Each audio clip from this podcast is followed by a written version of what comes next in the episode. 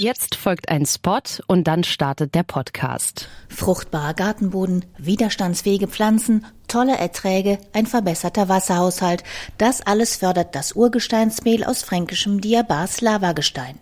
Diabas Urgesteinsmehl im Kompost liefert Spurenelemente. Eine Handvoll über die Pflanzenjauche gestreut, bindet den Geruch.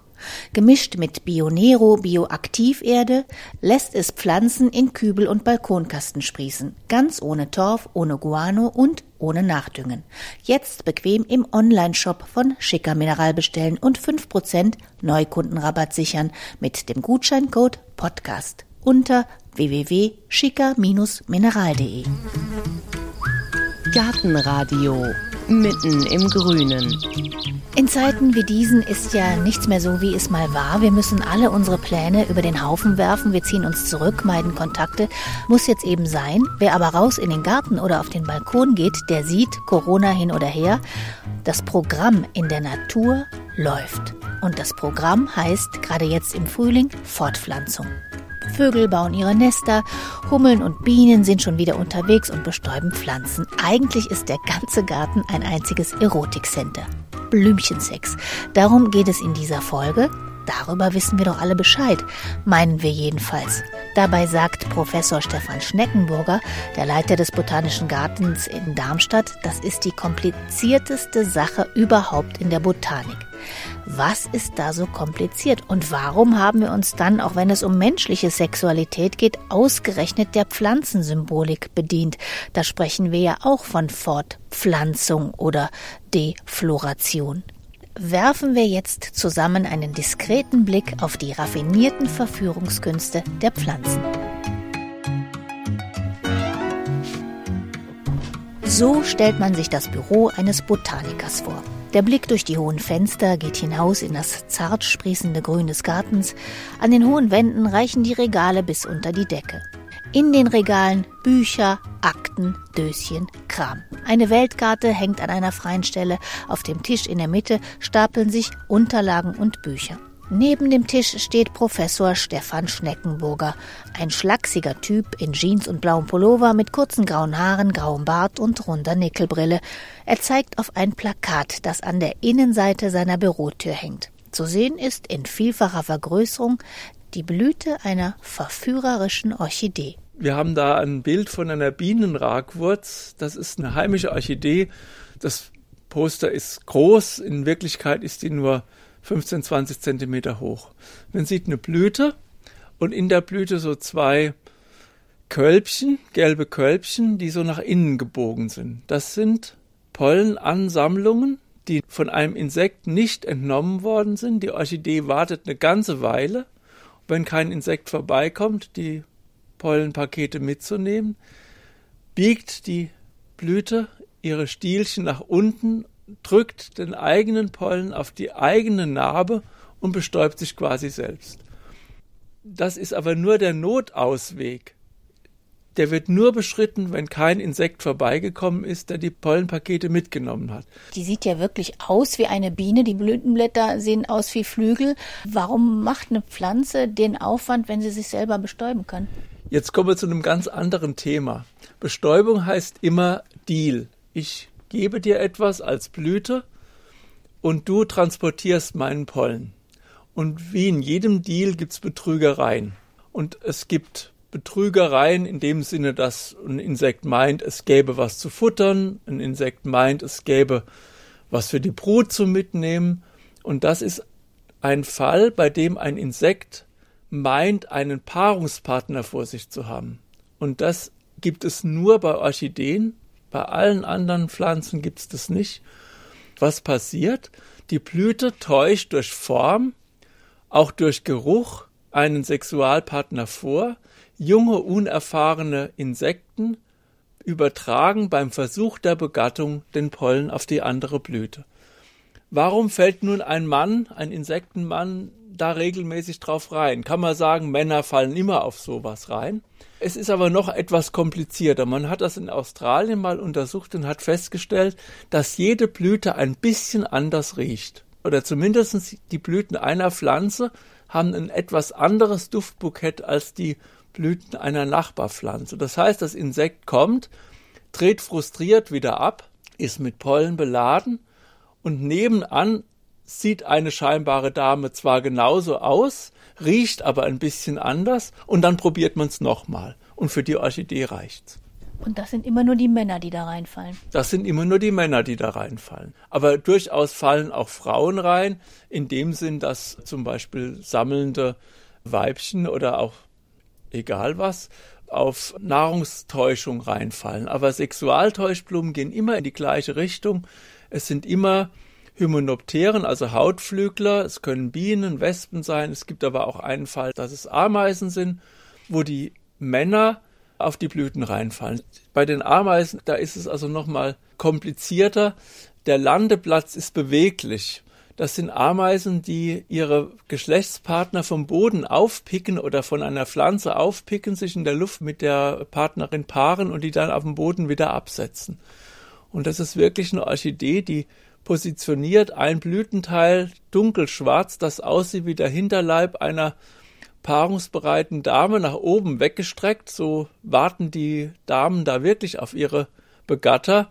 Und natürlich ist dieses Blütenteil festgewachsen. Und bei dem Versuch, dieses festgewachsene Blütenteil von der Blüte zu entfernen und mit ihm wegzufliegen, vollzieht das Menschen die Bestäubung. Von der BBC gibt's Filmmaterial dazu. Sieht einfach mitleiderregend aus, wie diese Menschen versuchen, mit den scheinbaren Damen da wegzufliegen und immer wieder zurückgezogen werden von der Blüte. Es ist dann erstaunlich, wie stabil die Blüte denn doch ist. Das reißt einfach nicht ab, das Ding. Ist die Orchidee die Oberverführerin im Pflanzenreich? Was die Sexualtäuschblumen betrifft, gibt es das nur bei Orchideen. Also es gibt viele Täuschblumen, die Aas vortäuschen, die Kot vortäuschen, die Nahrung vortäuschen, vielleicht sogar Konkurrenten vortäuschen. Da ist man sich nicht so ganz sicher, ob es Blüten gibt, die beim Versuch der Attacke eines revierverteidigenden Menschen bestäubt werden. Aber Sexualtäuschblumen, die also ein Weibchen vortäuschen, gibt es nur bei den Orchideen. Und der Witz ist halt, dass es sowohl von der Form wie vom Duft ist. Das raffinierteste sind Parfümblumen.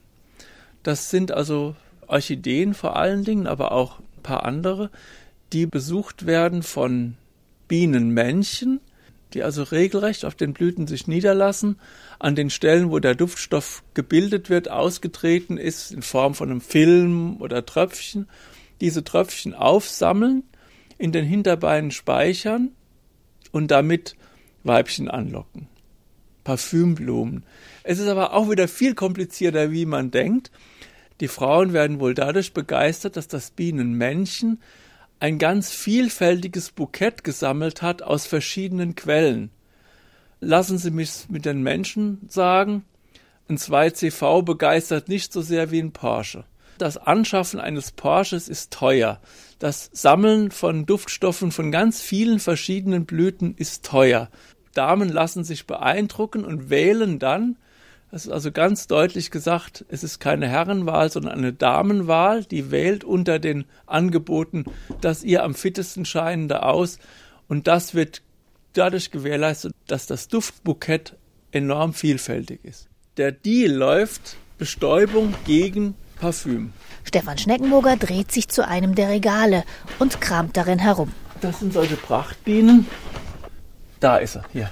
Er hat ein Plexiglaskästchen herausgezogen, in dem eine schimmernde, etwa zwei Zentimeter große Prachtbiene auf immer für die Nachwelt konserviert ist. Ob dieses Exemplar mehr der Porsche oder mehr der 2CV-Typ war, das kann man nicht mehr erschnuppern. Warum es aber den Namen Prachtbiene trägt, das wird auf den ersten Blick deutlich. Also, Auch die ist ja ganz metallisch grün. Ja, deshalb Prachtbienen.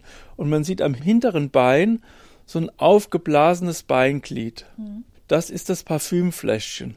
Da werden diese ganzen Parfümstoffe reingepackt, reingestreift, unter Umständen chemisch nochmal verarbeitet und dann nachher beim Paarungsflug wieder verwirbelt.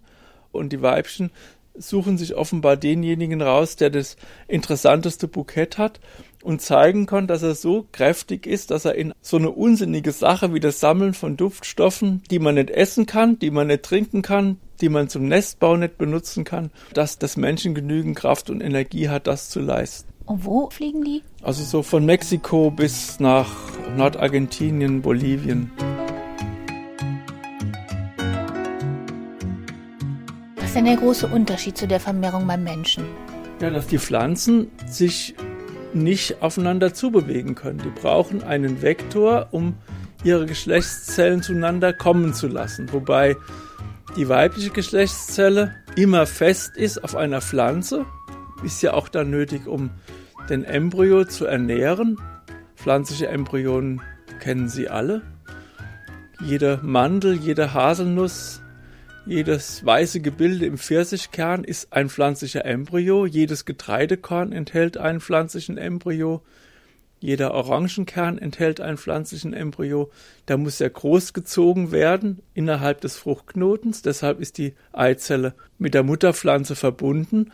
Und eine Generation, die männliche Generation, die im Pollenkorn verborgen ist und die transportiert werden muss. Und für diesen Transport gibt es die Möglichkeit, den Wind oder den, das Wasser zu benutzen, ganz selten, oder alle möglichen Tiere zu benutzen. Als Säugetiere, als Bestäuber ganz bekannt sind die Lemuren auf Madagaskar, die also sehr, sehr grob mit Blüten umgehen, da sind halt die entsprechenden Blütenstände oft sehr robust beziehungsweise enthalten wahnsinnig viele Blüten, wo es dann nicht so sehr darauf ankommt, wenn mal eine kaputt gefressen oder kaputt gehauen oder kaputt gebissen wird. Andere Säugetiere als Bestäuber sind Fledermäuse. Aber bei uns muss sich keiner auf die Lauer legen. Blütenfledermäuse gibt es nur in den Tropen, wo es also regelmäßig das ganze Jahr über ein Angebot an Blüten gibt. Vögel, wir kennen ja die Kolibris als Blütenbestäuber, die riechen so gut wie nix. Da ist die Blüte allein auf den optischen Reiz als Lockmittel angewiesen. Da würde es gar nichts nutzen, wenn die stark riechen würde, weil Kolibris und alle Vögel auf Duft gar nicht reagieren. Die haben ein ganz gering entwickeltes Riechvermögen. Da würde es mir nichts nutzen, wenn ich viel Stoffwechselenergie in die Produktion von Duftstoffen investiere, wenn der Vogel, den ich brauche für die Bestäubung, weil zum Beispiel die Blüte sehr tief ist, weil ein Insekt mit seinem Rüssel nicht an den Nektar kommt und nicht an die Staub- und Fruchtblätter, die es gleichzeitig berühren kann. Vogelblumen erkennt man sehr häufig an roter Färbung oder oft an Kontrastfärbung rot-gelb-grün. Es gibt also eine Reihe von Pflanzen, die in Tropen wachsen, die also eine schreiende Kontrastfärbung haben und das sind sehr häufig Pflanzen, die Vögel adressieren als Bestäuber. Oder ich lasse es gleich ganz sein, das gibt es auch, dass Pflanzen sich selbst bestäuben. Ja.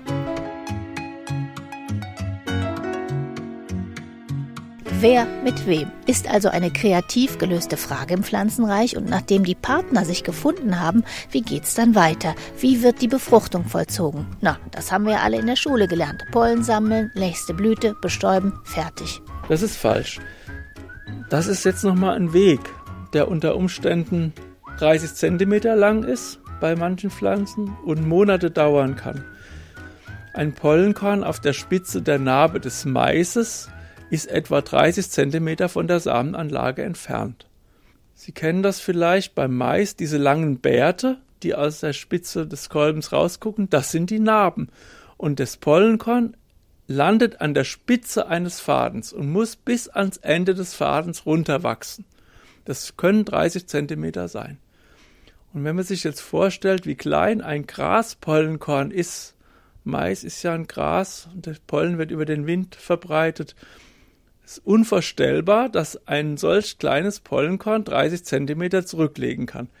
In Klammern natürlich nur mit Hilfe des Gewebes des Griffels, der Narbe und des Fruchtknotens. Alleine würde das der Graspollen niemals schaffen. Wie gesagt, 30 Zentimeter. Bei Nadelbäumen oder bei Ginkgo kann es mehrere Monate dauern zwischen dem Zeitpunkt, wo das Pollenkorn auf einer ähnlichen Struktur wie der Narbe ankommt, bis es zu einer Befruchtung kommt. Das sind getrennte Vorgänge. Und bei der Befruchtung kann der Mensch eigentlich nicht mehr nachhelfen. Der kann nur die Bestäubung vollziehen. Bei der Befruchtung klappt das nicht mehr. Mit Labormethoden kann man das ein oder andere tun, aber das klappt nicht. Wenn man jetzt weiß, es wird bestäubt und dann muss erst ein Pollenschlauch wachsen, das kann man ja so alles gar nicht sehen. Wir sehen ja eigentlich die Sexualität der Pflanzen gar nicht Nein. mit bloßem Auge. Seit wann weiß man denn, dass das so funktioniert? Was hat man sich denn da gedacht eigentlich? Man hat das auch schon im alten Ägypten so gemacht, dass man Staubblattblütenstände durch die Palmenhaine getragen hat. Und Thomas Mann beschreibt das in Josef und seine Brüder ganz eindringlich in einer Zeremonie, wo ein Priester eine Rolle spielt. Die tragen also diese männlichen Blütenstände durch die Palmenhaine und es kommt dadurch zur Bestäubung. Und ein griechischer Autor, der Theophrast, der hat das verglichen mit der Abgabe von Sperma von Fischen über Fischleich. Und so ganz so falsch war das auch nicht gewesen. Also da war, sind so die ersten Ideen, dass Pflanzen Sexualität haben, gehen auf die Antike zurück. Konkret wurde es dann im 17., frühen 18. Jahrhundert. Im 19. Jahrhundert, da gab es sogar eine Gegenbewegung, den Pflanzen aus Schamigkeitsgründen Sexualität absprechen wollten. Die Pflanze ist ein reines Lebewesen. Über Pflanzen konnte man auch mit Frauen reden. Rammelnde Hunde waren da weniger gut geeignet. Und da gab es einen Botaniker, der also wirklich versucht hat, Goethe davon zu überzeugen, dass Pflanzen keine Sexualität haben. Aber der Geheimrat wusste es ein bisschen besser und hat sich da zwar nicht eindeutig auf der Gegenseite positioniert, aber doch sehr bedeckt gehalten. Ja, aber trotzdem reden wir ja heute noch von Fortpflanzung oder Defloration. Also das Pflanzenbild hat sich ja bei der Beschreibung menschlicher Sexualität gehalten. Aber warum? Man hätte ja auch doch niedliche Häschen als Bild nehmen können. Ja, Gott, man hat halt die Vermehrungsverhältnisse der Tiere leidlich verstanden. Sicherlich auch nicht im Detail, aber man hat sie leidlich verstanden und hat gemeint, Pflanzen funktionieren genauso. Und hat dann die entsprechenden Apparate, Körperteile, Funktionen bei Pflanzen gesucht und hat teilweise abenteuerliche Analogien festgestellt, bis man irgendwann so um 1870, 80, 90 gesehen hat, dass die pflanzliche Sexualität eben doch ganz anders ist wie die Sexualität der höheren Tiere. Einer der berühmtesten Naturforscher im 19. Jahrhundert war Charles Darwin. In seinen letzten Forscherjahren hatten es ihm vor allem die Blüten der Orchideen und ihre möglichen Sexualpartner angetan. Eine ganz berühmte blütenbiologische Geschichte ist die Geschichte von Darwin und einem Nachtschmetterling, den er vorausgesagt hat. Er hat auch von Liebhabern eine Orchidee gezeigt bekommen, die einen ungefähr 25 Zentimeter langen Sporn hat. Und in dem Sporn ist Nektar drin, das ist ein kleines, ganz dünnes Nektarsäckchen. Und Darwin hat gesagt, die Blüte ist weiß, die duftet in der Dämmerung.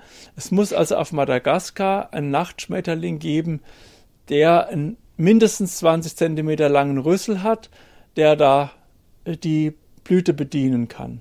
Darwin war ein extrem guter Netzwerker. Ein Bekannter von ihm in Südamerika hat einen Nachtschmetterling gefunden mit so einem langen Rüssel und Darwin man kann das fast sagen, streckt den Mittelfinger hoch in der zweiten Auflage seines Orchideenbuchs und sagt, Edge, es gibt einen, zwar noch nicht in Madagaskar, aber in Südamerika.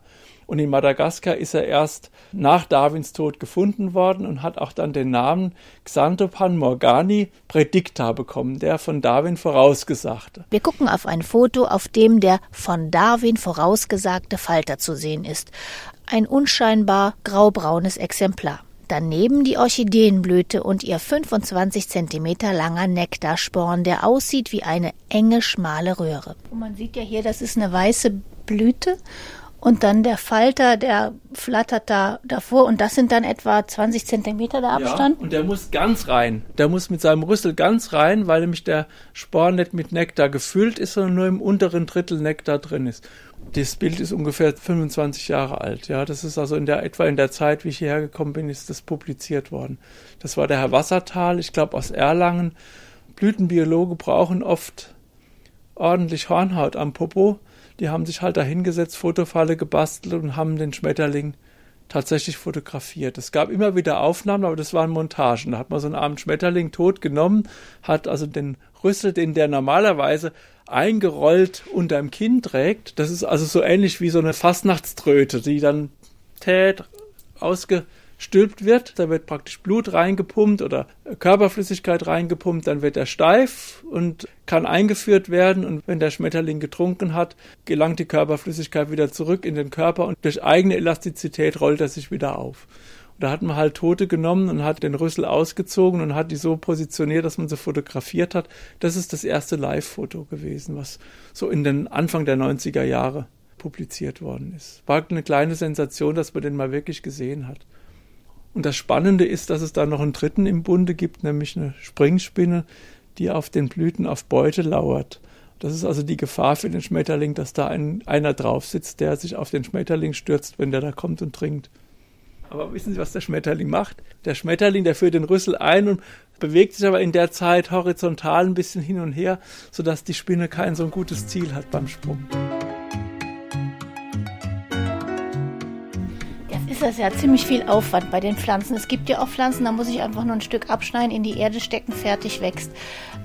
Warum lohnt sich das doch, diesen Aufwand mit der sexuellen Vermehrung bei den Pflanzen? Also in der Natur ist sexuelle Vermehrung einfach unabdingbar, um eine Durchmischung des genetischen Materials zu gewährleisten. Die Eltern sind zwar artgleich, aber nie ganz gleich. Die Nachkommen sind zwar artgleich, aber untereinander etwas verschieden. Und der eine hat unter bestimmten Umweltbedingungen vielleicht bessere Chancen, sich zu vermehren, wie der andere. Insofern ist die Fitness des einen etwas größer wie die andere. Auf der Basis der Selektion kann dann der beste Genotyp unter den Nachkommen ausgewählt werden. Dieses Abschneiden, Einstecken, Weiterwachsen, das machen die Pflanzen ja auch zum Teil selbst. Die Quecke, die beste Freundin des Gartenfreundes, kleiner Tuff steht da und äh, drei Meter weiter hinten ist wieder eine und dann guckt man nach und ist die gleiche. Oder Kirschen, die aus der Wurzel austreiben. Oder Sanddorn. Das hat mit Sexualität nichts zu tun. Das heißt nur, ich bleibe hier, weil ich mich hier besonders gut fühle, weil hier die Bedingungen gut sind und ich behalte den Standort hier. Wie eine Firma, die sagt, in der Stadt mache ich gute Geschäfte, da bleibe ich. Ich baue meine Hauptfiliale aus, ich baue die nochmal aus und ich baue die nochmal aus.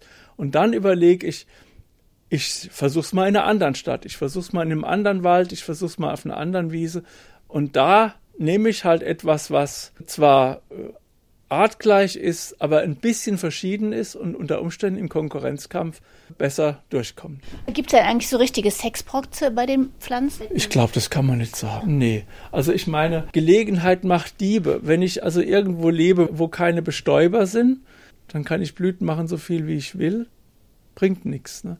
Wissen Sie, es ist so, also man kann jetzt sagen, was ist sinnvoller? Es gibt Palmen, die blühen einmal in ihrem Leben unermesslich reich und blühen sich zu Tod. Dies wäre eine Phase, wo man sagen würde, das ist ein Sechsprotz. Und andere Palmen, die blühen jedes Jahr über viele Jahre hinweg. Man hat ausgerechnet, dass sich das nichts nimmt. Die einen machen das über die Zeit, produzieren eine bestimmte Anzahl von Samen und die anderen machen das auf einmal und produzieren eine Anzahl von Samen, die vergleichbar ist. Also das nimmt sich offenbar nichts. Was ist denn, wenn eine Pflanze befruchtet ist? Kann die dann zumachen? Ja, das macht die Pflanze auch. Und ich meine, das ist jetzt eine Möglichkeit, wo man also auch Leute ärgern kann. Also die Blüte ist ja dazu da, ein Tier anzulocken, in den Dienst zu nehmen, ihm was dafür zu geben, damit es den Pollen transportiert.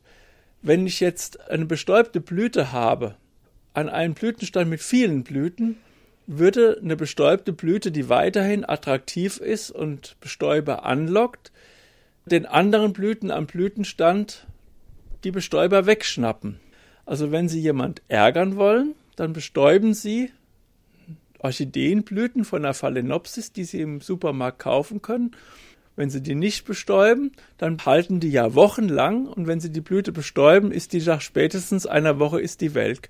Da wird die praktisch aus der Konkurrenz rausgenommen und die Pflanze sorgt dafür letztlich, dass die bestäubten Blüten den nicht bestäubten Blüten die Bestäuber nicht wegschnappen. Und manche, habe ich gelesen, wechseln auch die Farbe? Ja, ja, sicher. Also das Wandelröschen, das ist eine ist ein fürchterliches Unkraut, das sich auf einigen tropischen Inseln fürchterlich ausgebreitet hat. Ein, eine Pflanze, bei der viele Blüten zusammenstehen, die die Farbe wechseln. Und die Bestäuber wissen ganz genau, welche Farbe, nämlich in der Regel das satte Gelb, die Blüten haben, die Nektar enthalten.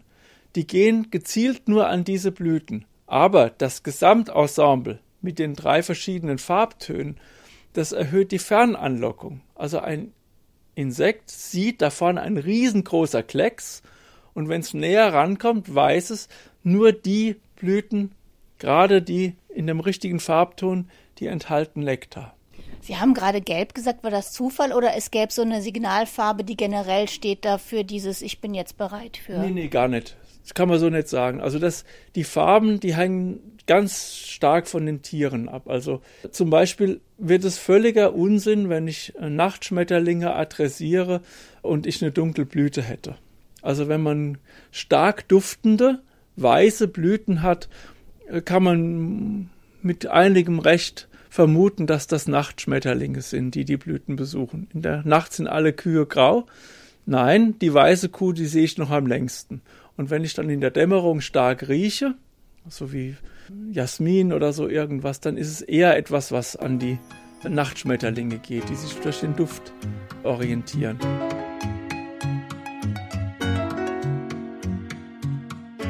So, dann gehen wir jetzt mal ins Gewächshaus und gucken uns was an. Dazu geht es erstmal raus in den Park und die Treppe runter und schon geht es weiter runter auf die Knie, weil Stefan Schneckenburger mir ein winziges grünes Gras zeigen will. Das hier, da sieht man, dass man auch völlig unabhängig sein kann. Das ist das kleinste Gras, wo gibt. Das ist das Zwerggras und das ist gerade in voller Blüte. Wo ist denn eine Blüte? Da sieht man die Staubbeutel. Ach, ja. Da an meinem Finger. Das, äh, auf wen wartet das jetzt? Wind. Das ist eine reine, reine Windgeschichte. Und der Wind weht, wo er will, steht schon in der Bibel. Und er weht halt auch im Januar. Das hat angefangen zu blühen so im späten November, Anfang Dezember und im Sommer sehen Sie davon gar nichts mehr. Und so geht das weiter. Ob Zwerggras, Korkenzieherhasel oder Zypresse, bei jeder zweiten Pflanze bleiben wir stehen, weil es wieder Besonderheiten in der Fortpflanzung gibt. Und dabei wird auch deutlich, was es für Laien so schwierig macht, den Blümchen Sex wirklich zu verstehen. Eine fundamentale Unterscheidung nämlich. Die Unterscheidung zwischen männlich und weiblich. Also da vorne bei dem Hasel, da haben wir eingeschlechtliche Blüten, aber die Pflanze ist einhäusig weil sie auf einem Haus, Mon Eukos, Mon Özig, auf einem Haus sind Männer und Frauen. Und bei der Weide, das ist zweihäusig. Da gibt es eine Weide mit Staubblattblüten und Weiden mit Fruchtblattblüten. Und bei der Blüte nennt man das Monoklin, wenn sie in einem Bett liegen. Monoklin, einbettig, oder Diklin, wenn es zwei Betten sind. Und der Darwin, der Großvater von Charles Darwin, hat also so ein Gedicht geschrieben, ein langes Gedicht, das auch, über das sich Goethe und Schiller unterhalten haben, über die Lieben der Pflanzen, The Loves of the Plants. Und da hat er diese etwas schlüpfrig zweideutige Aussagen über Sexualität der Pflanzen benutzt, um den Leuten Botanik beizubringen. Den Leuten beizubringen, wie die Staub- und Fruchtblattverteilung ist. Zum Beispiel hat er dann gereimt, dass beim Ginster, bei dem ein Fruchtblatt in der Blüte ist und zehn Staubblätter, dass da zehn Jünglinge um eine Frau freien. Und das wurde damals als ziemlich unanständig empfunden, dass also in einem Bett, in einer Blüte, zehn Männer um eine Frau rumstehen. Und der Darwin hat dann auch so ein bisschen schamhaft gesagt, also am besten sind die mit 1-1. Aber die Natur hält sich daran nicht. Und er hat sich auch nicht dran gehalten. Der hat also Kinder von mindestens drei Frauen gehabt. Und mit zweien hat er gleichzeitig zusammen gewohnt. Der Charles? Nein, der Erasmus, der Großvater. Der Charles hat ihn gar nicht mehr kennengelernt. Der war schon tot, als Charles geboren worden ist. Der muss 1803 oder sowas gestorben sein und Charles ist 1809 geboren. Wir sind im Gewächshaus. Die Luft ist schwer, es riecht erdig. Professor Schneckenburger geht auf eine Blume zu, die uns aus den Blumenläden bestens bekannt ist. Ihr Sexualleben dagegen ist bis heute ein Geheimnis. Da hinten die Flamingoblume, die kennt man vielleicht. Da hinten, die, wie heißen sie auf Anturium. Anturium. Keiner weiß, wer die bestäubt. Ich habe neulich mit einem Kollegen gesprochen, der in Kolumbien unterwegs ist, wo die wachsen. Die sind so auffällig. Ja, weil die haben. Dieses rote Ähm, Hochblatt, Ja, das sieht fast aus wie ein Tablett Ja. und dann kommt wirklich so so ein. eine Wurst raus und da sind tausende von männlichen und weiblichen Blüten. Völlig unscheinbar die Blüte. Das Einzige, was die vielleicht bieten könnte, ist Pollen, der weggetragen wird. Aber dazu brauche ich dieses rote Blatt nicht. Soweit ich weiß, gibt es keine Beobachtungen über Bestäuber von diesem Ding. Ach, und das heißt, wenn die jetzt hier bei Ihnen steht, Die im wird- Gewächshaus, dann Die wird über Stecklinge vermehrt. Die wird über Stecklinge wird also nur geklont. Genau, ganz genau. Gleich daneben eine Pflanze, die ihre Anziehungskraft auf ganz besondere Weise unterstreicht. Auch wenn die zarten rosa Blätter mit einem gelben Knoten in der Mitte sehr schön sind, für die Bienen zählen die inneren Werte. Dieses gelbe Polster, das sondert zu einer bestimmten Zeit Harz ab. Und das wird von Bienen gesammelt, die mit dem Harz ihre Nester bauen. Die können das in ihre Nester bauen, das ist dann so kleine Röhren sind das. Und die können das Harz dann, wenn die das Nest umbauen wollen, kriegen die das wieder in einen Zustand, wo sie es neu verarbeiten können. Das ist eine fantastische Geschichte. Ne? Das ist also einer der ganz wenigen Fälle, wo Blüten Harz anbieten als Gegenleistung für den Transport. Als Werbegeschenk. Nee, es ist kein Geschenk. Geschenk heißt ja, ich gebe dir was und erwarte keine Gegenleistung. Nein, als Bezahlung für den Dienst des Transports. Das ist kein Altruismus dabei, gar nichts. Das ist ein Deal. Das wäre die ideale Geschichte für den Herrn Trump. Der denkt immer nur in Deals. Und da muss man auch wirklich nur in Deals denken. Die, die Pflanze hat überhaupt nichts davon, wenn ein Insekt zufrieden wegfliegt. Und das Insekt hat überhaupt nichts davon, wenn die Pflanze bestäubt wird. Das ist ein Deal. Einmal Transport gegen Essen, Nahrung, Brutpflege, Harz, alles Mögliche. Aber das ist ein ganz knallharter Deal. Da hat Gefühligkeit einfach keinen Platz. Aber gibt es sowas wie, ich sag mal, eine Art Monogamie, eine Treue bei Nein, Pflanzen, nein. die immer, Nein, nein, gar nicht. auch nicht aus Zufall, Es dass gibt man eine sagt, Treue zwischen Tieren und Pflanzen. Zum Beispiel bei uns zu Hause in der heimischen Vegetation gibt es eine Ölblume, das ist der Gilbweiderich, Lysimachia. Und es gibt eine Biene, die auf dieses Öl angewiesen ist. Da ist absolut Treue da. Der Gilbweiderich geht insofern fremd, der kann auch von anderen Dingen bestäubt werden. Aber die Ölbiene, die braucht den Gilbweiderich. Nicht, weil sie satt wird, sondern weil sie ihre Brut damit verpflegt. Also da ist wirklich eine ganz enge Bindung da, aber das hat gar nichts damit zu tun, dass da eine Treue da ist, sondern das ist einfach nur ein Geschäft. Ich meine, das, das Rätselhafte ist mir eigentlich immer, das sind Strukturen, die haben einfach eine extreme Funktionalität, stehen mitten im Überlebenskampf der Evolution und wir sind immer wieder begeistert und sagen einfach, das ist schön. Warum empfinden wir das als schön? Ja, warum empfinden wir das als schön? Besser ist es jedenfalls, denn mit allem, was man schön findet, geht man in der Regel auch gut um. Und das waren für diesmal die Geschichten rund um Blümchensex. Ein paar Geschichten nur, die eine Ahnung davon vermitteln sollen, was sich in der Natur, in unseren Gärten und auf den Balkonen alles so abspielt. Sollte es Ihnen in der nächsten Zeit zu Hause langweilig sein und Sie haben sich für das Thema erwärmt, Sie können Wochen damit verbringen, allein mit den Informationen, die man darüber im Internet und in Büchern findet. Zwei Buchtipps von unterhaltsam zu lesenden Büchern finden Sie auch auf gartenradio.fm. Da gibt's auch Fotos von der Prachtbiene, von der Harzblume und auch von Professor Stefan Schneckenburger. Danke fürs Zuhören und bleiben Sie gesund, sagt Heike Sikoni.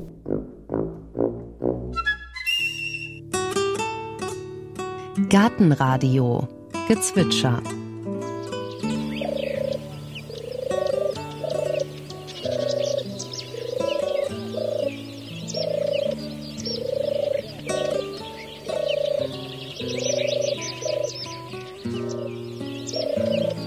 Das war die Turteltaube. Gartenradio Ausblick. In der nächsten Folge hören Sie. Ja, das weiß ich ausnahmsweise auch nicht so ganz genau. Auch meine Pläne werden in diesen Zeiten durcheinandergewirbelt. Ich habe was im Hinterkopf. Mal gucken, ob das klappt. Für alle, die jetzt gerade das Bedürfnis haben, eigenes Gemüse, Salat, Radieschen aufzuziehen, vielleicht sogar auf dem Balkon, das geht. Ich empfehle die Gartenradio Folge 47, Gemüse in Kasten und Kübel. Und mein Tipp für den Balkon, einfach einen Sack Pflanzerde kaufen, den kriegt man jetzt überall im Supermarkt, aufschneiden, unten Loch rein nicht vergessen und oben rein Kartoffeln kriegt man im Supermarkt, im Bioladen. Das sind zwar keine Selbstversorgermengen, die da zusammenkommen, aber es ist total schön, Kartoffeln wachsen und auch blühen zu sehen. Die sind nämlich wunderschön und wenn die dann geerntet werden, dann haben wir das Schlimmste hoffentlich überstanden.